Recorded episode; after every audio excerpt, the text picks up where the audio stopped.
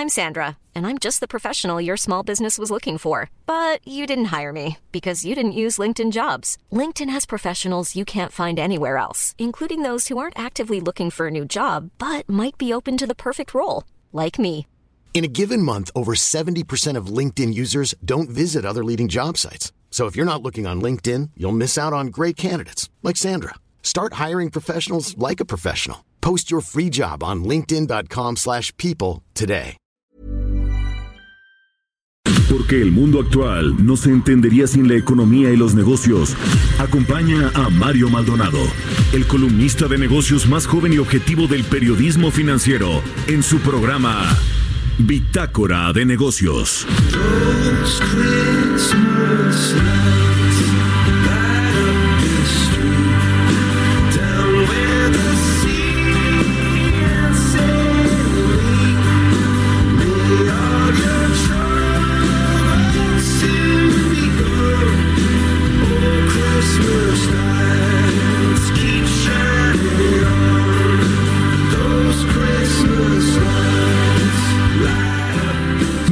Bienvenidos a este espacio, 6 de la mañana con 3 minutos, Bitácora de Negocios a través de Heraldo Radio 98.5 aquí en la Ciudad de México. Le damos la bienvenida a nombre de Mario Maldonado, titular de este espacio, en este viernes, viernes 27 de diciembre del 2017. Mi nombre es Jesús Espinosa.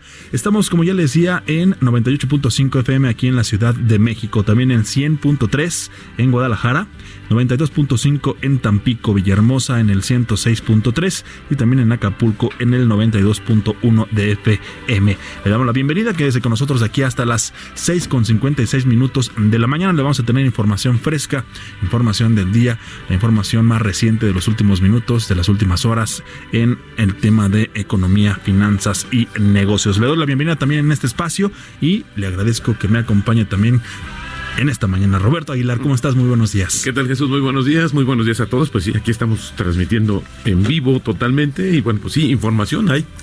Eso Hay. es importante, eso es importante. Eso hay, y hay trabajo también. Totalmente.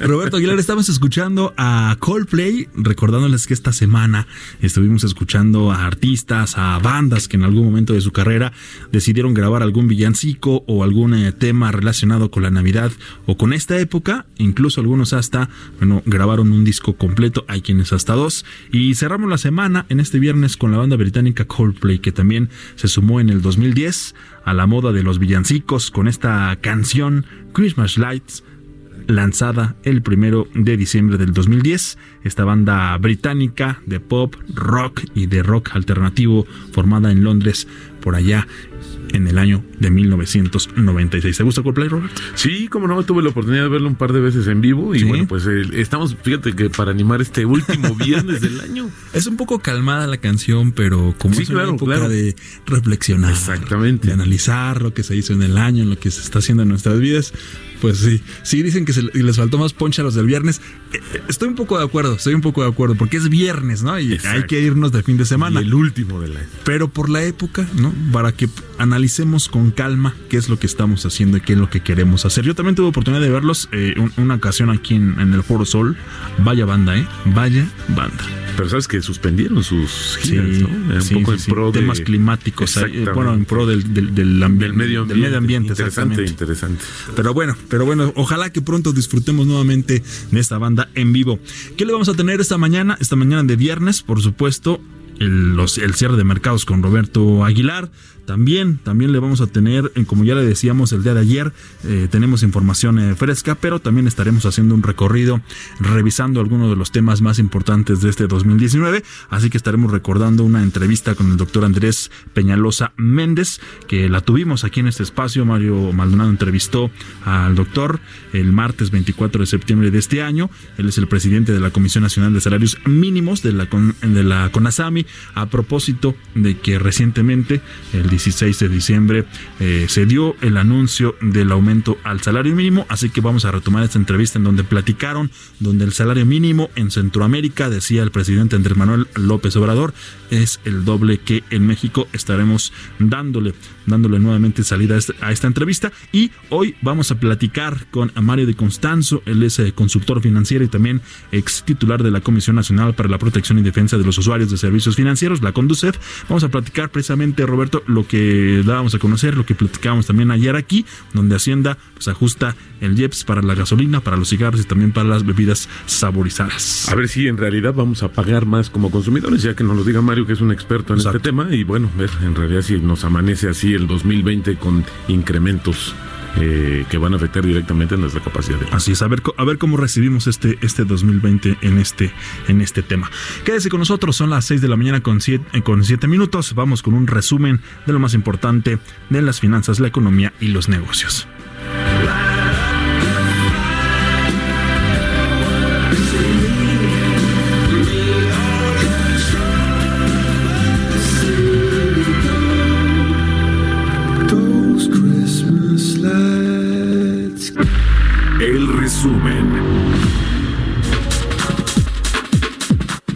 El presidente de México, Andrés Manuel López Obrador, afirmó que no habrá una escalada en los precios de la gasolina, el gas y la luz a principios de 2020, como sucedía en el pasado. Esto es lo que tiene que ver con los bolsillos, con la bolsa del mercado, con lo que este, puede llegar a la mesa de los mexicanos. Es una inflación controlada, acompañada de no aumentos, no aumentarán impuestos, no aumentarán las gasolinas al inicio de año, como era costumbre, que entraba el nuevo año y la cuesta de enero y los gasolinazos en algunos casos. Eso se terminó. Citibanamex consideró que si bien la desaceleración de la actividad económica continuó durante el último trimestre del año, este descenso comenzará a estabilizarse en los siguientes meses e incluso a repuntar gradualmente. De acuerdo con examen de la situación económica de México correspondiente al cuarto trimestre del año, la economía del país registrará este año una baja del 0.1%, sin embargo, para 2020 podría crecer 1%. El documento realizado por la Dirección de Estudios Económicos de la institución financiera señala que los sectores que considera están mejor posicionados el próximo año son la de vocación exportadora exportadora.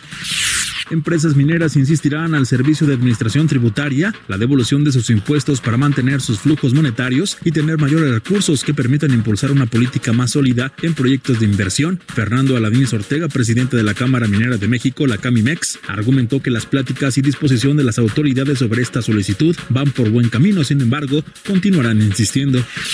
El gobierno de México, a través de la Secretaría de Economía, impuso una cuota compensatoria definitiva de 92.64% a las importaciones de ollas de presión de aluminio originales de China, esto como resultado de una resolución final tras una investigación por prácticas desleales de comercio internacional. La dependencia federal expuso que la cuota compensatoria a aplicar a partir de este viernes 27 de diciembre es sobre el valor en aduana declarado en el pedimiento correspondiente.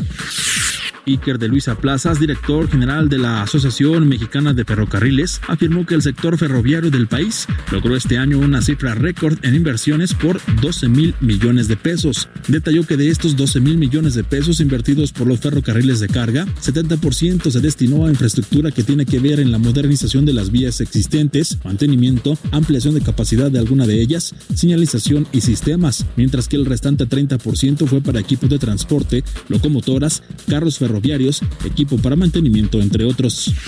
Después de la discusión y aprobación legislativa para cobrar impuestos a las plataformas digitales de bienes y servicios, el próximo año traerá mayores cuotas para los consumidores. Víctor Manuel Pérez Ruiz, socio de impuestos en KPMG, argumentó que es muy probable que el nuevo gravamen recaiga en los usuarios de los servicios de transporte, juegos y streaming de audio y video. Señaló que ese escenario es posible porque las plataformas digitales como Uber, Cabify, Netflix, Airbnb o Rappi deberán destinar más recursos en sistemas y personal para mejorar sus controles y poder cumplir con la miscelánea fiscal 2020.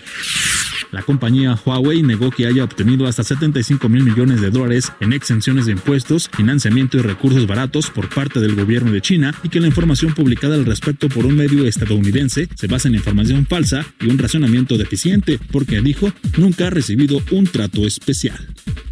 Bitácora de negocios. Bueno, también en otras cosas, mi, estimado Roberto Aguilar, ¿te gusta el fútbol? Eh, sí, ¿cómo no? ¿Eres aficionado o eres apasionado? No, soy aficionado, ¿Sí? en realidad. bueno, hay quien sí se apasiona mucho y de repente se sale de sus casillas, pero bueno, es la pasión del fútbol. El próximo, la próxima Copa del Mundo será en Qatar, ¿no? Así es. Bueno, y, a propósito, hablando de fútbol, ayer se jugó la final de la Liga Mexicana donde Monterrey le ganó a la América 2 por 1 partido medio no tan no tan espectacular si peleado al final de cuentas es final pero bueno ahí al final con un golazo del argentino Funes Mori ganó el Monterrey veremos qué pasa el próximo domingo aquí en el Estadio Azteca pero en fin ¿por qué estamos hablando de fútbol mi querido Roberto? porque en Qatar, Qatar más bien intensifica la relación comercial precisamente con nuestro país. Se habla de que cerca de 40 mil mexicanos van a disfrutar de la Copa del Mundo en el 2022. 40 mil mexicanos estarían viajando a Qatar para disfrutar de la Copa del Mundo. Y bueno, Qatar y México pues ya, ya trabajan para intensificar esta relación de cooperación y también ampliación comercial en materia agropecuaria, también en energía y de turismo durante los próximos años. El embajador en nuestro país, eh, Mohamed Al-Kuwari, dijo que Qatar tiene mucho interés de importar productos de México. También de acuerdo con cifras oficiales de la Cámara de Comercio e Industria de Qatar, el intercambio comercial alcanzó ya 263 millones de dólares al cierre de 2018, aunque, bueno, también el embajador señaló que este monto podría ascender aún más, ya que el país árabe busca sumar aguacate, también miel y mango a su mercado. También se tiene interés en llevar eh, carne de bovino vino, también el garbanzo, el maíz, eh, hortalizas, entre otros productos agroalimentarios de México. Y bueno, de cara a la Copa del Mundo del 2020, eh, indicó que ambos eh, países, no, 2022, países esperan fortalecer la relación en materia turismo. También expuso algunas empresas que de ese país están interesadas en invertir en complejos turísticos en México. Por ello, bueno, indicó que los aficionados del balompié van a poder adquirir un paquete de viajero con un vuelo directo, también entradas al a los estadios, el hospedaje y algunos tours para conocer ciertos, ciertos destinos de este país árabe. Así que pues vayan ahorrando. Sí. Vayan ahorrando. Hace unos eh, días platicábamos aquí con Mario ¿Cuánto costaba más o menos eh, ir a un partido de Champions League? Por ejemplo, la, la, final, que es el próximo mes de mayo, en el 2020, y se hablaba por ahí de 270 mil pesos, un paquete para dos personas, de cinco días, ¿no? Hospedaje, entradas al estadio, algunos alimentos, 270 mil. Vamos a ver después, revisaremos cuánto nos cuesta ir a la Copa Por supuesto, pero con tu aguinaldo, mi queridísimo Jesús. Con eso, con eso tenemos y más. 6 de la mañana con 14 minutos. Mercados bursátiles. Roberto Aguilar, mercados. ¿Qué tal, eh, eh, mi estimado Jesús? Pues fíjate que ya hay información eh, del INEGI, nuestros, amigos madrugadores del INEGI, que van a conocer la última información del año que emite INEGI, es justamente hoy. Hay una en especial que me gustaría comentar, si me permites, es la información oportuna del comercio exterior de noviembre de este año, indica un superávit comercial equivalente a 790 millones de dólares, saldo que se compara favorablemente con un eh, déficit de 2.320 millones de dólares en el mismo mes de 2018. Esto también en buena medida resultado justamente de esta situación que indirectamente la guerra comercial entre Estados Unidos y China, que benefició también en, en una parte a las exportaciones mexicanas. Así es que un buen dato para el intercambio comercial, que es el que está dando a dar, está dando a conocer justamente el el INEGI en este cierre de año. Y otra cuestión importante, eh, mi estimado Jesús, es que el tipo de cambio ahora está cotizando en, en 18.91, regresó el peso fortachón. Y esto tiene que ver con varias cuestiones. La primera es que el euro está subiendo justamente por una por un tema de estas reacomodo de portafolios que hacen al cierre del año entonces el euro sube esto provoca que el dólar baje porque está dentro de una canasta donde se mide con otras eh, divisas las más importantes de este mundo y justamente el que tiene la mayor proporción pues es el euro entonces cualquier movimiento que haga también pues se refleja de inmediato en este eh, en el comportamiento del dólar y a su vez en el tipo de cambio esto nos está favoreciendo el día de hoy comenzando. También fíjate que las bolsas europeas están tocando nuevos niveles récord y esto pues tiene que ver con este optimismo sobre el tema comercial entre Estados Unidos y China, pero también en especial eh, lo que se está dando es que eh, hay una y otro reacomodo también, eh, sobre todo en estos portafolios. Y bueno, pues eh, insisto, esto está como esta situación de cierre de año también beneficiando a las bolsas europeas. Otro dato que se dio a conocer justamente hace unas horas es que las, las ganancias de las empresas industriales de China subieron al ritmo más rápido en ocho meses en noviembre. Esta noticia se sumó al repunte pues propiciado por el acuerdo comercial entre Estados Unidos y China y las esperanzas de un Brexit ordenado. Así es que el mundo pareciera que, por lo menos en términos financieros, está cerrando de manera positiva con los mercados eh, en su mayoría que están en una situación pues mucho más eh, positiva. Pero fíjate que también ayer la Bolsa Electrónica de Estados Unidos, también como, conocida como Nasdaq, tocó por primera vez nueve mil puntos, nunca antes en la historia lo había hecho, y los tres principales índices bursátiles cerraron en un nivel récord, impulsados también por este optimismo entre Estados Unidos y China y el alza de las acciones de Amazon. Ayer subieron más de 4%, después de que un informe mostró que los compradores de Estados Unidos gastaron más en comercio en línea en esta temporada de Navidad que en 2018 y que las ventas de comercio electrónico alcanzaron un nivel récord también. A solo unos días de que termine el año, el índice de referencia del Standard Poor's 500, este es uno, uno de los índices más importantes también en Estados Unidos, Jesús acumula un alza de 29%, lo que sería su mayor ganancia porcentual anual desde 2013. También ayer, eh, pues eh, yo diría contagiados por este tema del optimismo comercial, los precios del petróleo subieron 1%, que es su mejor nivel en más de tres meses, y justamente la guerra comercial, te decía, en algún momento pues golpeó, que ha tenido una duración de, de año y medio, golpeó el crecimiento económico global y la demanda de petróleo, limitando las cotizaciones de los precios durante la mayor parte del año. La menor demanda también hizo que los recortes al suministro por parte de la Organización de Países Exportadores de Petróleo y sus aliados, incluido Rusia, fueran menos efectivos para apoyar el mercado. El denominado grupo OPEP más acordó, OPEP Plus, acordó a principios de diciembre extender y profundizar los recortes de producción que retirarían hasta 2.1 millones de barriles por día del mercado, es decir, aproximadamente 2% de la demanda global. La última cotización de nuestra mezcla mexicana es de 57.3 dólares.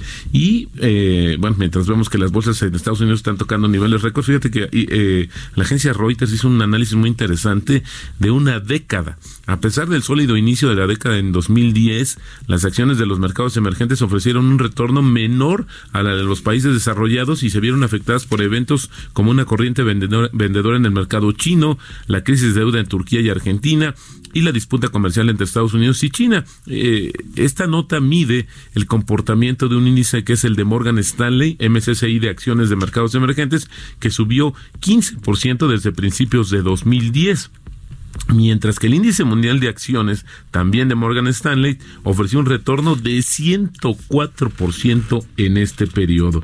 Tailandia, Filipinas y Taiwán lideraron los mercados emergentes con ganancias de más del 50%.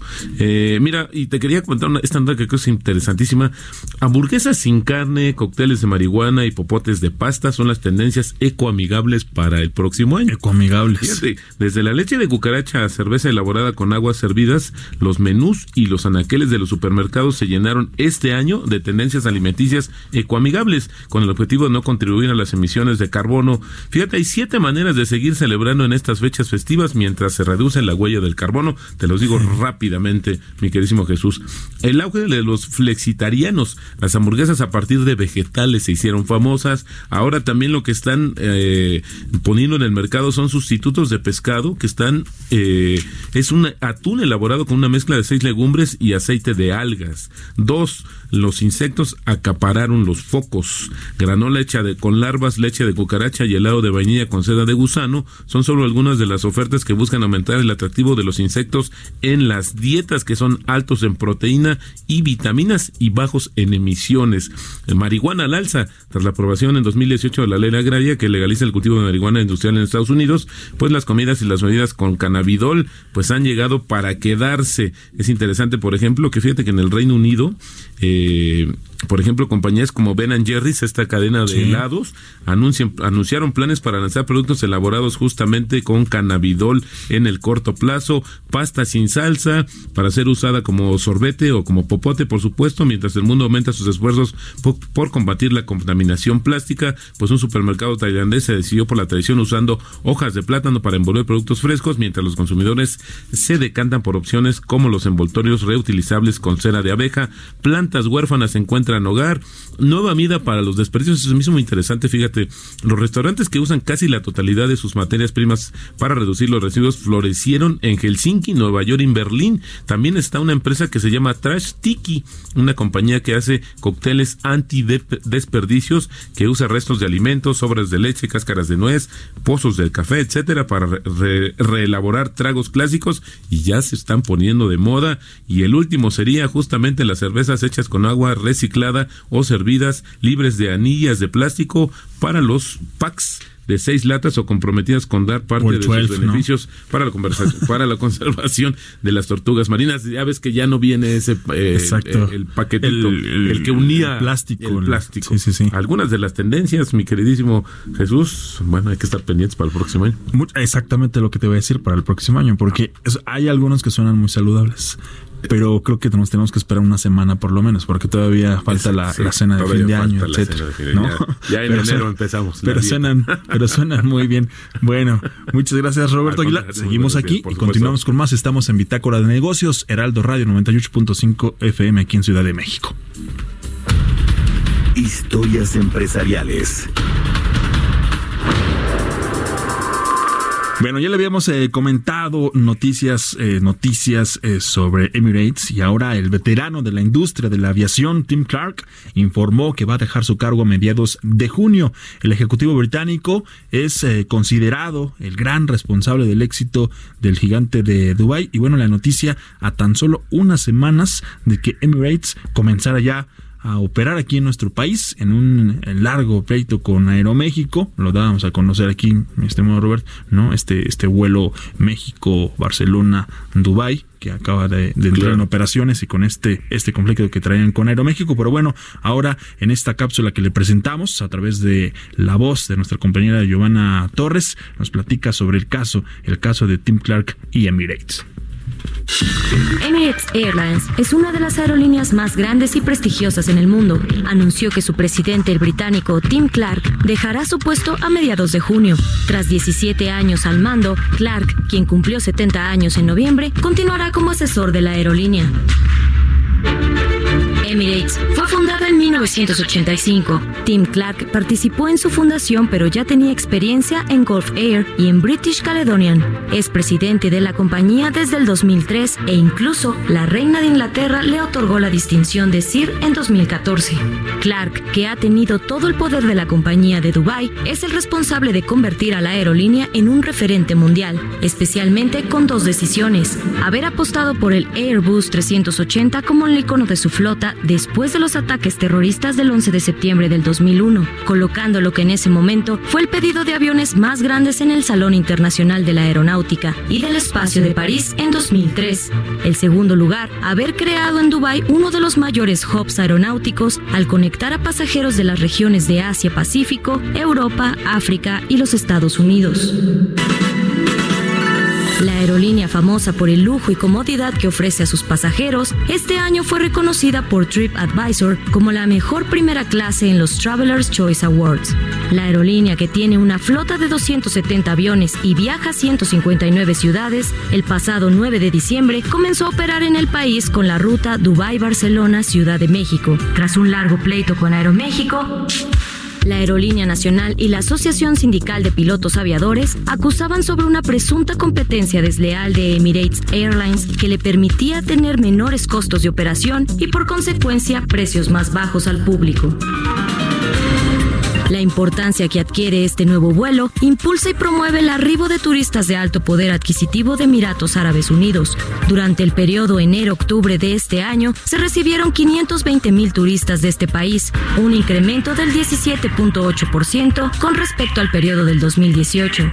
Esta nueva ruta contribuirá a incrementar no solo la llegada de turistas a nuestro país, tanto de Emiratos Árabes, sino que también incrementará las exportaciones, así como mayor influencia de turistas españoles. Para Bitácora de Negocios, Giovanna Torres. 6 minutos, 6 de la mañana con 26 minutos. Hacemos una pausa. Estamos en Bitácora de Negocios. Ya volvemos. Continuamos en un momento con la información más relevante del mundo financiero en Bitácora de Negocios con Mario Maldonado. Regresamos. Estamos de vuelta en Bitácora de Negocios con Mario Maldonado.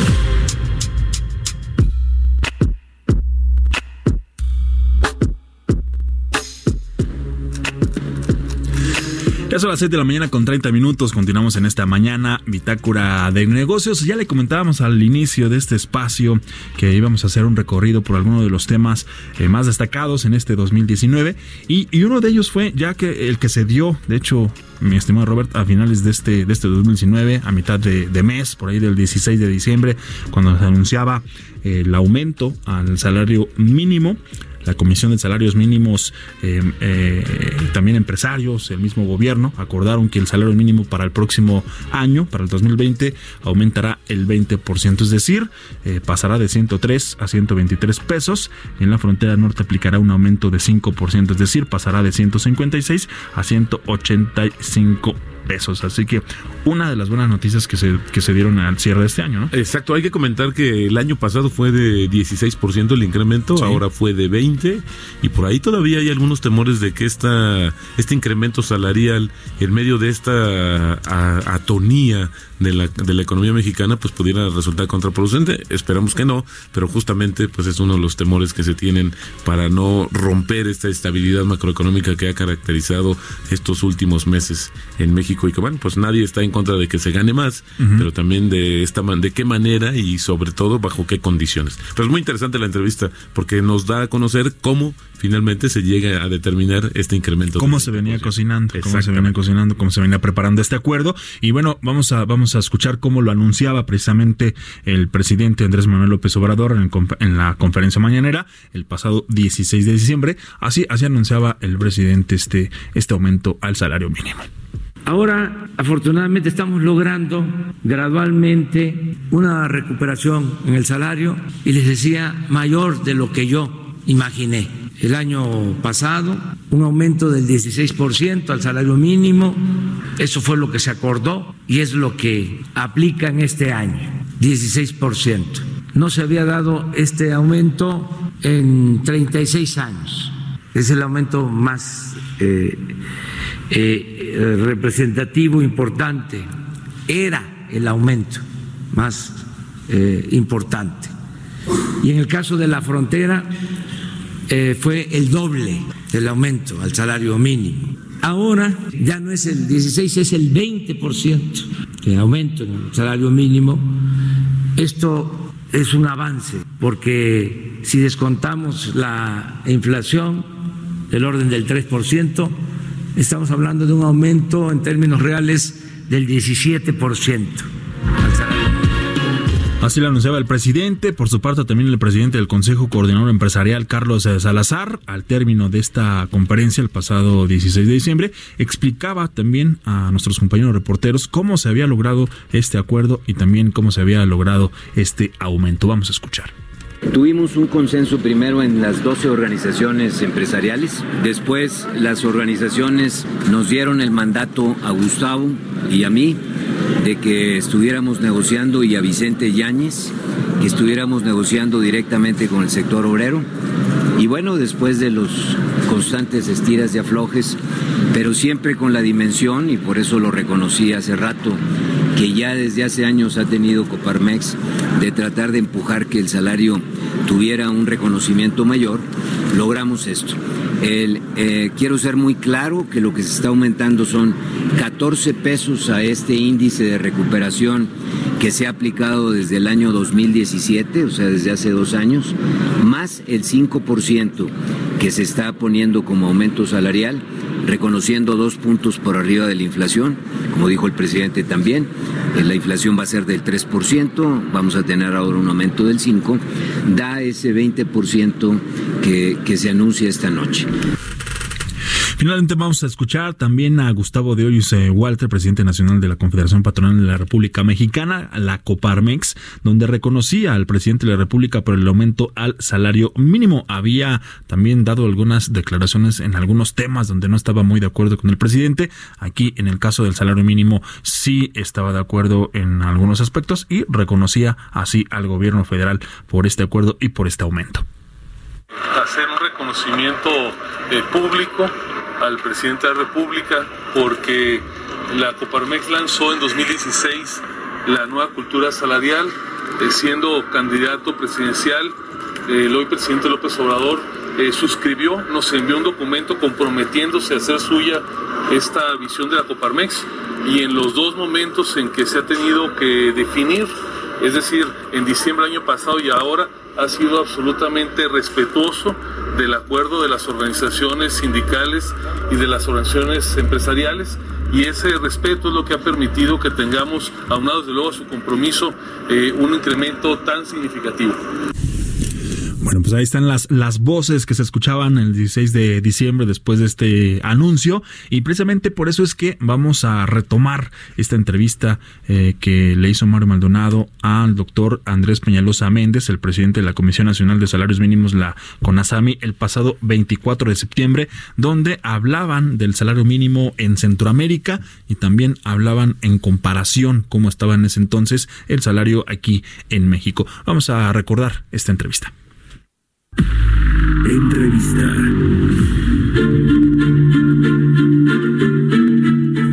Bueno, vamos a platicar ahora, como les comentamos al inicio del programa, con el doctor Andrés Peñalosa Méndez, presidente de la Comisión Nacional de Salarios Mínimos, la, la CONASAMI, a quien ya tenemos en la línea telefónica. ¿Cómo está, doctor? Buenos días, gracias por tomarnos la llamada. Muy buenos días, un gusto de saludarle. El, presidente ayer pues se dio una declaración interesante con respecto al asunto de los salarios mínimos. Dice que se puso a investigar y que el salario mínimo en Guatemala, en Honduras, en El Salvador es eh, del doble que en México, lo mismo que en China, lo cual pues hace que en México perdamos eh, competitividad a pesar de que ya se aumentaron también eh, los salarios ahí en la frontera se duplicaron y también hay una proyección para que se dupliquen en el resto del país a un nivel de 17.5% más o menos por año. ¿cuál es cuál es la óptica que tienen ustedes doctor ahí en la CONASAMI que es un organismo tripartita no es decir las decisiones que se toman ahí son digamos tomadas en cuenta por tres partes que eh, pues eh, eh, saben si aumentan o no el salario mínimo. Bueno, en efecto, la, la comisión es un ente público, es parte del Estado mexicano, la Comisión Nacional de los Salarios Mínimos, y dentro de la CONASAMI hay una instancia tripartita que es su Consejo de Representantes, que como bien dice usted, pues está representado por el sector patronal y el sector obrero y gubernamental. Y respecto al comentario del presidente de México, el licenciado López Obrador, le comento que incluso el, eh, el salario en, en El Salvador, eh, Guatemala y Honduras es mayor que el doble, es eh, en el caso del Salvador 2.4, en Guatemala 2.7 y en Honduras 2.9 veces más que el salario en México, lo cual pues es una vergüenza, tiene que ver con una herencia del viejo régimen a partir de la aplicación de una política de contención salarial que mermó de manera muy severa el poder adquisitivo del salario mínimo en México, particularmente en el último cuarto del siglo XX. La pérdida llegó a ascender a, al 77% y a vuelta de siglo, a pesar de que ha habido intentos de modestos de recuperación salarial, pues todavía se arrastra un, una merma de, de alrededor del 69%, de manera que es un objetivo meta del gobierno de México iniciar una política de recuperación de los salarios mínimos, ciertamente de manera gradual, muy responsable, pero inexorablemente pues eh, en el horizonte de saldar una deuda histórica con las y los trabajadores de México. Sí, aproximadamente cuántos mexicanos ganan el salario mínimo, perciben este salario mínimo en México. se antoja que es una cantidad pequeña si nos atenemos al registro del Instituto Mexicano del Seguro Social, es de alrededor de 175 mil personas las que declaran ganar un salario mínimo, pero estamos hablando del registro del, del IMSS. Si nos atenemos a otras fuentes de datos, sobre todo las encuestas que levanta INEGI, el universo crece alrededor de, de 2 millones, y si nos atenemos al dato de la encuesta nacional de empleo y ocupación de quienes perciben hasta un salario mínimo, estamos hablando de casi 11 millones de, personas que no solo ganan un salario mínimo, sino incluso abajo de los 102 pesos con 68 centavos que es eh, el monto vigente del salario mínimo. Eh, ¿Cuál es la eh, el acuerdo que se tiene para aumentarlo en el resto del país. Vimos este este tema de la franja de la franja fronteriza donde ahí aumentó al doble y, y quiero preguntarle también de ese tema porque generó eh, pues una no quiero decir distorsión pero sí hubo ahí algunos temas con eh, maquiladoras ahí en Matamoros, Tamaulipas. Recuerdo estos aumentos y prestaciones que pedían los trabajadores, quizá no necesariamente ligado intrínsecamente al tema del salario mínimo, pero sí aprovecharon esta eh, que se duplicó el salario allá en la frontera pues para exigir mejores sueldos y prestaciones. Eh, ¿Qué riesgos hay de que, eh, pues si hay un aumento más acelerado del salario mínimo en el resto del país, pues que sucedan este tipo de acontecimientos como los que vimos en su momento en Matamoros?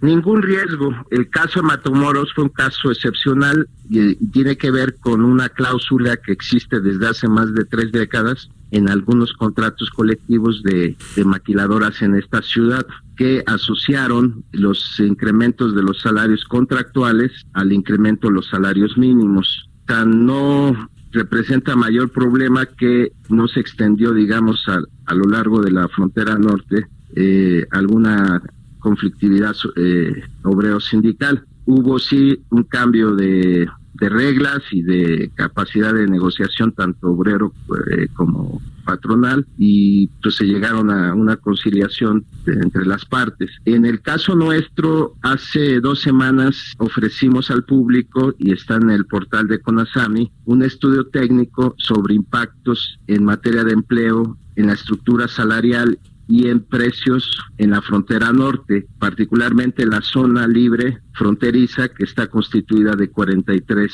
municipios y los resultados fueron bastante positivos. No hubo afectación en la generación de empleos, se siguen generando empleos en la frontera, ciertamente a menor ritmo por derivado de la desaceleración global de la economía, pero no hubo eh, un impacto una, o, o una pérdida de empleos a raíz del alza salarial.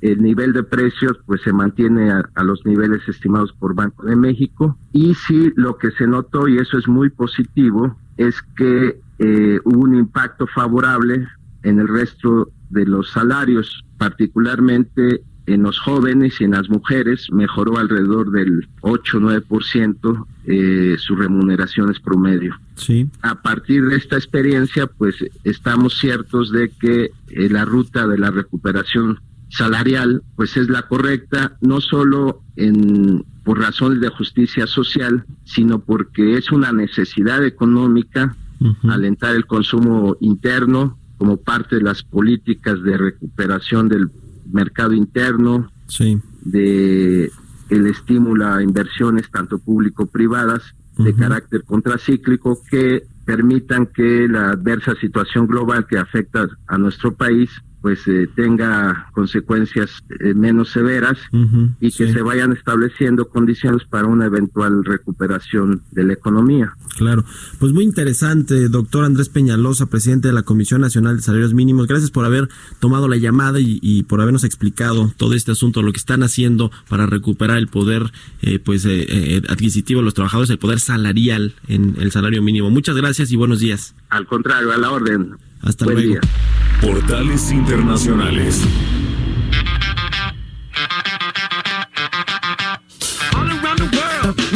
Son 43, 6 43 minutos de la mañana. Continuamos en Heraldo Radio en Bitácora de Negocios. Mi estimado Roberto, los portales internacionales también hay noticias, también hay noticias importantes. Comenzamos con el Financial Times porque La economía de la eurozona se desacelera aún más en el 2020, de acuerdo con una encuesta que hace este, este diario. Y bueno, el pronóstico de 34 economistas es que el crecimiento caerá por debajo del 1% en promedio. El estancamiento de la reforma de la eurozona pues refleja un profundo malestar también por la integración. Por ejemplo, Italia pues busca poner fin ya a la dependencia de los compradores del efectivo. En bloomer.com las acciones mundiales registran nuevas eh, récords a medida que los avances tecnológicos, los mercados también terminan y también eh, siga los últimos desarrollos en los mercados mundiales. Le, lo, lo, para que ahí siga y esté pendiente. Por ejemplo, también los bancos se preparan para el mayor despido laboral desde el 2015, mientras Morgan Stanley recorta. Los bancos de todo el mundo están presentando la mayor ronda de recortes de empleos en cuatro años. También Tesla entregará sus primeros automóviles fabricados en China el próximo lunes y bueno, es un hito importante para la compañía ya que se pues, aumenta también el impulso para expandirse en el mercado de vehículos eléctricos más grande del mundo. Y expansión, la presidenta de la Comisión Europea, Ursula von der Leyen, considera que la Unión Europea necesita tener nuevos recursos propios y también propone la creación de un impuesto sobre los plásticos no reciclables. En una entrevista publicada este viernes para un diario francés, en la que justifica las ambiciones medioambientales de la nueva comisión, von der Leyen también apuesta por tasar el mercado de las emisiones de dióxido de carbono, principal gas causante del calentamiento climático. En cuanto al destino de ese dinero, bueno, a su juicio, una parte debería ir a los Estados miembros y el resto a la Unión Europea para reinvertir en la causa común. Así, así lo dice Roberto. Y tú tienes también más información de portales desde Argentina, ¿no? Eh, sí, eh, el tema de la tasa de referencia que hemos estado viendo en México está en 7.25, pero fíjate que en Argentina la bajaron de 58 a 55%. Obviamente, hay que entender que este país tiene una crisis y es una situación mucho más inestable, por eso tiene que ofrecer un rendimiento, un premio mucho mayor para hacerse o tratar de hacerse atractivo. Claro. Y ahí es donde sí entra pues el tema de la especulación a todo lo que da. Y en México, bueno, pues estamos en una situación diferente, pero no deja de ser importante. Ayer nos lo comentaba Gerardo, Gerardo Flores, es el tema de que esta tasa que se ofrece en México, ya cuando tú le restas la inflación que también ha venido disminuyendo, pues obtienes un rendimiento real en medio de países donde son economías relativamente estables, donde incluso la tasa es negativa, porque no hay un estímulo y es por eso que también se ha mantenido en cierta medida el tipo de cambio favorecido. Pero fíjate que también te comento en el tema de los de estos eh, eh, factores de riesgo geopolíticos es que hoy la cadena pública japonesa NHK envió por error un boletín de noticias que informaba que Corea del Norte había lanzado un misil que cayó en aguas de este archipiélago japonés, emitiendo una disculpa explicando que se trataba de un simulacro utilizado para la formación interna. O sea que se adelantaron el Día de los Inocentes, mi queridísimo Jesús. Exactamente. Imagínate el temor, el temor que haya ocasionado la situación por error de estar, que hoy está tan tensa y que bueno, pues que eh, prácticamente Japón está muy cerca, pero no solo eso, también está en medio de estas tensiones geopolíticas y bueno, eso es lo que está informando justamente en un despacho la agencia internacional Reuters. Este dice, eh, la televisión pública de Japón informa que por error lanzamiento de regalo de Navidad norcoreano. Así es que importante porque esto también juega mucho. Eh, hemos visto este mapa de riesgos para los mercados financieros del próximo año. Y bueno pues obviamente los factores geopolíticos no dejan de estar presentes además de la guerra comercial además del tema de una menor eh, estímulos para el crecimiento como es el caso de la zona eh, de Europa donde pues simplemente no han podido revertir esta tendencia además de que han disminuido las tasas de interés de manera importante. Y bueno pues este se, se van sumando insisto a este nerviosismo a esta situación que se debe considerar a la hora de hacer pues nuevas inversiones o reposicionar tus activos financieros en el mundo, Jesús. Y precisamente hablando de las tasas de las tasas de, interés, ¿no? que ya lo comentaba sobre el caso del Banco de México, lo del recorte que había bajado a 7.75, Sí, ¿verdad? 7.25%. Ahora también se está diciendo por parte de algunos especialistas, algunos expertos están estimando que el Banjico podría bajar hasta 6% en el 2020, es lo que están eh, previendo, ¿no? Como es el eh, caso mm, especialistas de BBVA, también están eh, dando sus próximos pronósticos de la economía o de que Banjico podría recortar la tasa al 6% después de este 7.25% que le había recortado el pasado 19 de diciembre. Entonces, pues también estaremos pendientes de lo que pueda suceder con el Banco de México el próximo año. Fíjate, hablando del tema de las tasas de referencia, que al final del día, eh, mi estimado Jesús, es una referencia de cuánto vale el dinero, cuál es el costo del dinero. Esta tasa es a la que deberían de prestarse los bancos. Ahora tú no ves esta tasa reflejada en tu crédito, en, ni las empresas, etcétera. Pero es interesante ver que hace unos días salió un estudio de los analistas del Banco Central de, eh, pues, eh, del Reino Unido eh, donde ellos hicieron una estimación, hicieron un cálculo, y fíjate que ellos decían que por cada punto porcentual que bajaba la tasa de referencia todas las personas o los matrimonios que tenían hipotecas a tasa variable, porque ellos iban moviéndose el costo a lo largo del tiempo con esta referencia, que así es básicamente, pues incrementaban la tasa de natalidad en 5%. Fíjate qué interesante la correlación que se da entre las tasas de, referencia y la tasa de natalidad. Ya platicaremos un poco más adelante porque esto es muy interesante, a ver si sucede algo similar en México. Ojalá. Bueno, vamos a estar pendientes de lo que suceda. Bitácora de negocios. Bueno, como se lo habíamos comentado al inicio de este espacio, nos queda poco tiempo, cinco minutitos, pero vamos a platicar rapidísimo, Roberto, con Mario de Constanzo. Él es consultor financiero, también ex titular de la Comisión Nacional para la Protección y Defensa de los Usuarios de Servicios Financieros, la CONDOCEF, sobre lo que decíamos ayer, sobre el ajuste que hace la Secretaría de Hacienda al IEPS para las gasolinas, también cigarros y las bebidas saborizadas. Los saludamos con mucho gusto esta mañana, Jesús Espinosa y Roberto Aguilar. Mario de Constanzo, ¿cómo está? Muy buenos días. Mario, buenos días. Jesús Roberto, muy buenos días, un saludo a ti y a todo tu auditorio. Muchas gracias, gracias por tomarnos esta llamada. Pues ahí está el, ahí está el anuncio, ahí está lo que hace Hacienda, este ajuste, cómo le va a pegar al ciudadano a pie, le pega o no le pega, le afecta o no, no, le, no le pega, ¿cómo lo puede usted leer? Mira, desde luego que sí, efectivamente el día de ayer eh, se incrementó el jet en los en las gasolinas, en los refrescos y en los cigarros, pero fundamentalmente en las gasolinas. ¿Qué es lo que sucede? Bueno, pues eh, la parte eh, del impuesto o el impuesto que tenemos que pagar por este concepto, nosotros los usuarios, es más o menos de 5 pesos por litro. Si bien es cierto, el aumento es muy parecido, está dentro de los márgenes de la inflación esperada, hay que recordar que Hacienda, pues es la que decide cuánto aplicar de este estímulo eh, para que el ciudadano no cargue con todo el pago del bien y hay que recordar que durante las últimas semanas Hacienda ha estado pues prácticamente quitando eh, todo el estímulo fiscal que a veces eh, pone pues para subsidiar un poco esto. Eh, ¿Por qué me llama la atención esto? Porque pues efectivamente eh, las gasolinas han incrementado una cifra ligeramente más arriba de la inflación. En el caso del diésel, el incremento en el año ha sido como del 7-8% y seguramente para el próximo año se incrementará más que proporcional a la inflación el precio de la gasolina. Hay que recordar que una cosa es el jet y otra cosa es el precio final eh, de la gasolina. En este sentido, aunque el jet haya aumentado dentro de los márgenes inflacionarios, el incremento al precio puede ser mucho más allá de la inflación como ha sucedido a lo largo de este año. Oye Mario, ¿y de quién dependerá que este impacto, cuánto, cuál será el impacto final al consumidor? Porque se hablaba mucho de los distribuidores, es decir, de los dueños de las estaciones de servicio, que parecía que en algún momento el gobierno mismo pues trató de culpar de los incrementos que se estaban dando en el precio de la gasolina. No, bueno, el impacto es eh, para el consumidor final y quien es el único que tiene la facultad, digamos, de aumentar este estímulo es eh, propiamente la Secretaría de Hacienda.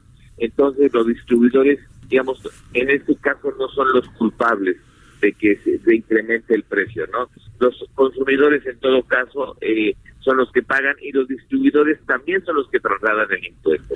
En este caso, pues si, si tienen que trasladar todo el impuesto o una parte de este impuesto, como eh, se estila a veces, ha sido subsidiado o ha sido pagado por la Secretaría de Hacienda.